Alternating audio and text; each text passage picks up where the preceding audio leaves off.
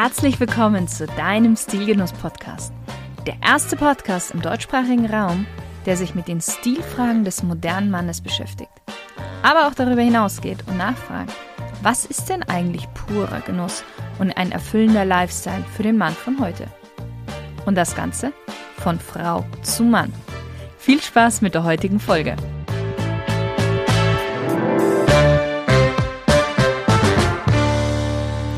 Hallo liebe Stilgenusshörer.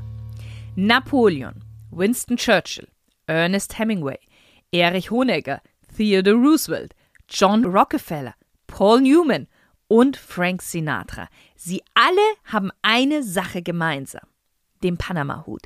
Diesen Hut haben sie geliebt und so oft getragen. Und deshalb soll es in unserer heutigen Folge natürlich um den Panama-Hut gehen. Denn wenn so viele berühmte Persönlichkeiten diesen Hut getragen haben, dann warum solltest du dich nicht auch in diese Reihe einreihen? Und wenn du jetzt sagst, so, hm, aber die sind ja alle schon tot, ist denn der Panama-Hut heute noch wirklich in? Ja, auch heute möchte jeder, der nach Panama kommt, gerne diesen weltberühmten Hut kaufen, denn er passt tatsächlich zu fast jedem Kopf und zu so gut wie jedem Anlass, egal ob es leger oder elegant zugeht. Eine einzige Voraussetzung braucht man, es ist Sommer. In den Souvenirläden Panamas gibt es auch eine Menge von Panama-Hüten zu kaufen. Aber Wer direkt beim Hersteller kaufen möchte und vielleicht sogar bei der Produktion zusehen möchte, der wird wahrscheinlich enttäuscht sein. Denn der Panama-Hut kommt nicht aus Panama. Und er ist auch nicht einfach nur ein Strohhut, wie vielleicht viele denken. Modekenner wissen, dass die feinsten Panama-Hüte das Ergebnis einer etwa, und jetzt halte ich fest, sechsmonatigen Arbeit eines Webers sind. Und sie wissen, dass dieser Hut aus Ecuador kommt, also fast 1000 Kilometer weiter südlich. Dort wächst nämlich die Calodovica palmata Palme, aus deren Fasern der Hut in mühevoller Arbeit geflochten wird. Dafür müssen die Fasern aber erst in fadendünne Streifen zerteilt werden. Mindestens 6000 Jahre ist diese Handwerkskunst alt, was auch Ausgrabungen in Ecuador bestätigen. Denn Forscher haben Figuren gefunden, die einen Art Sombrero tragen. Eindeutigere Hinweise auf den Vorgänger des Panama-Hutes findet man bei den Inkas des 16. Jahrhunderts.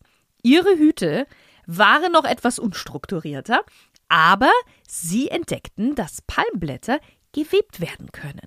Der daraus entstandene, ich sag mal, Stoff wurde in Regenwasser gewaschen und dann in Form gebügelt.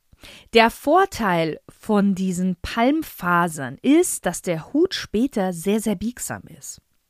Eins muss ich dazu sagen, jedes Stadium der Herstellung war eine ganz eigene Kunst.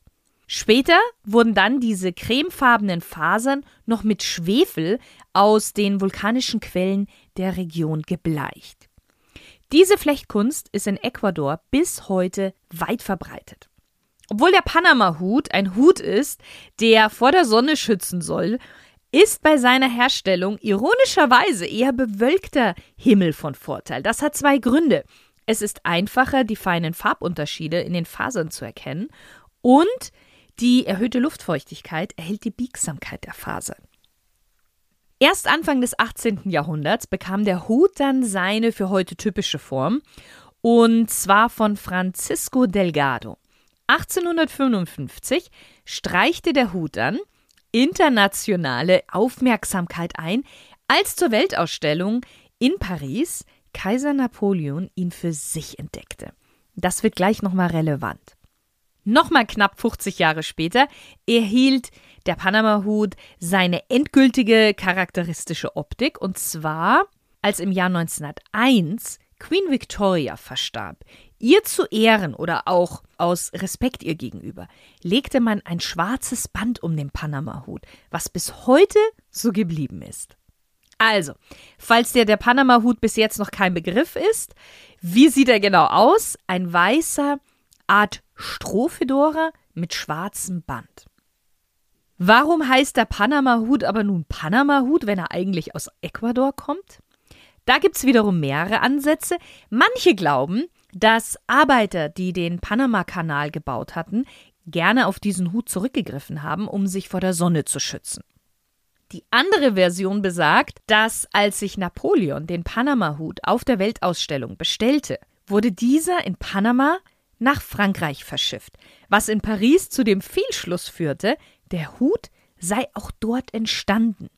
Und weil in späteren Jahren Waren aus Südamerika immer über Panama in die USA und auch nach Europa verschickt wurde und alle Hutlieferungen aus Ecuador dem panamaschen Zollstempel trugen, verfestigte sich dann dieser Eindruck. Und spätestens dann, als Theodore Roosevelt 1906 beim Besuch des Panamakanals diesen berühmten Hut trug und das Foto von seinem Besuch buchstäblich um die Welt ging, gab es nur noch einen Namen für diesen Hut, und zwar Panama-Hut. Was ist das Besondere an diesem Hut? Abgesehen von seiner Optik, wie ich vorhin schon erklärt hatte, der Entstehungsprozess ist sehr, sehr aufwendig. Erstens, einmal liegt die Originalität in der Pflanze an sich. Dann in Kesseln werden die großen Palmblätter abgekocht, aus denen die getrockneten Fasern gewonnen werden. Das Zerreißen der Fasern bergen Welten an unterschiedlichen Qualitätsstufen. Und dann kommt der wichtigste und schwierigste Part, das Flechten. In filigraner Handarbeit wird ein kleines Kunstwerk gefertigt. Rund um die Fasern wird in den Rohling sorgfältig Schwefelpulver eingehämmert, damit später das Stroh über Feuer geröstet werden kann, damit man so eine helle weiße Farbe bekommt. Der Hut wird mittels einem professionellen Verhältnis von Feuchtigkeit, Wärme und Druck in Form gebracht. Einmal durch ein Überziehen auf das allgemeine Grundformat und danach nochmal speziell auf Modell und Größe ausgerichtet. Und das alles passiert in Handarbeit. Nicht umsonst hat es der Panama-Hut zum immaterialen Weltkulturerbe der UNESCO geschafft. Und nicht umsonst können exquisite Modelle durchaus mehrere tausend Euro kosten. Der Rekord liegt aktuell bei, halte dich fest, 100.000 US-Dollar. Er hat aber noch eine andere Besonderheit. Er schützt den Kopf nicht nur vor Hitze und Sonne, sondern durch seine besondere Webtechnik auch vor Nässe. Zudem ist er noch ungewöhnlich robust und bei entsprechender Luftfeuchtigkeit sogar biegsam. Wer auf Reisen geht und seinen Panama-Hut mitnehmen will, kann ihn leicht anfeuchten, einrollen und sicher in den Koffer packen. Danach kann er ihn ganz normal wieder ausrollen und er hat seine normale Form. Übrigens, das Rollen ist sogar viel besser für ihn, als wenn er geknickt wird. Das nämlich ist der Formerhaltung nicht besonders dienlich, weil die Fasern brechen können. Beim Einrollen einfach in die Mitte des Hutes fassen, von unten nach oben, sodass die Höhe angehoben wird. So lässt er sich ganz leicht in zwei Teile zusammenklappen. Die Krempen liegen aufeinander und dann wie eine Tüte zusammenrollen. Wie stylst du ihn? Ganz ehrlich, mit diesem Hut kannst du nichts verkehrt machen. Du kannst ihn zu kurzen Shorts und Cuban Collar Shirt tragen oder auch zur langen Leinenhose und aufgekrempelten Hemd oder auch zum Anzug. Wobei ich hier immer auf einen hellen Anzug zurückgreifen würde, was sommerlich ist. Das passt viel, viel besser als so ein dunkel anthrazitfarbener Anzug. Und übrigens, dem Panama-Hut wird sogar ein UV-Schutzfaktor zugesprochen und der kann vom Hersteller zu Hersteller zwischen 40 und 60 variieren, also gar nicht so ohne. Ein, zwei Dinge, worauf du achten solltest, wenn du dir einen Panama-Hut gönnen möchtest. Er sollte bequem auf deinen Kopf sitzen, ohne dass du ihn fest nach unten drücken musst.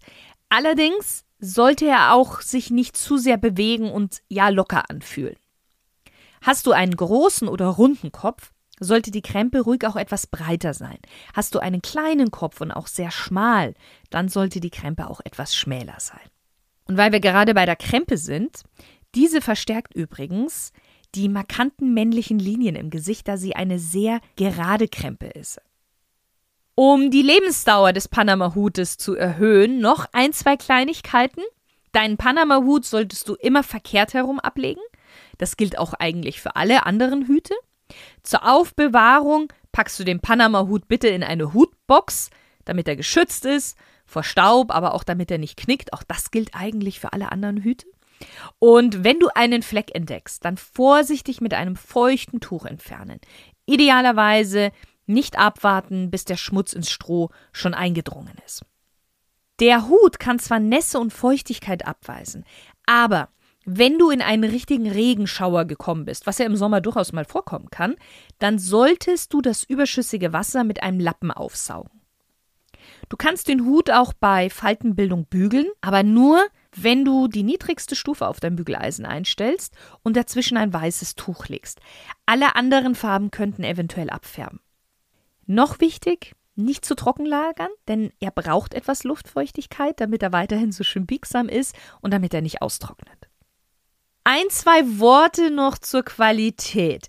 Ich bin mir sicher, die meisten von uns haben nicht das Budget, tausende Euros für einen Hut auszugeben. Und keine Sorge, es gibt den Panama-Hut auch in günstigeren Versionen. Ich würde dir aber dringlichst von Billigprodukten abraten aus China oder sonst woher. Diese Hüte werden oft aus minderwertigem Stroh hergestellt oder sogar aus einem Synthetikmaterial. Ist es minderwertiger Stroh, wirst du nicht lange was davon haben, weil der Hut wahrscheinlich nicht sehr robust ist, seine Form verliert und auch bei weitem nicht so biegsam ist.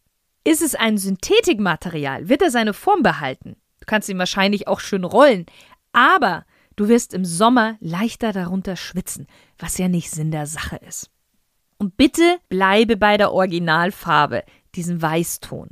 Du kannst bei den Bändern gerne etwas spielen, wenn du etwas Farbe drin haben möchtest. Wobei ich aber auch das schwarze oder ein braunes Band immer noch am klassischsten dazu finde.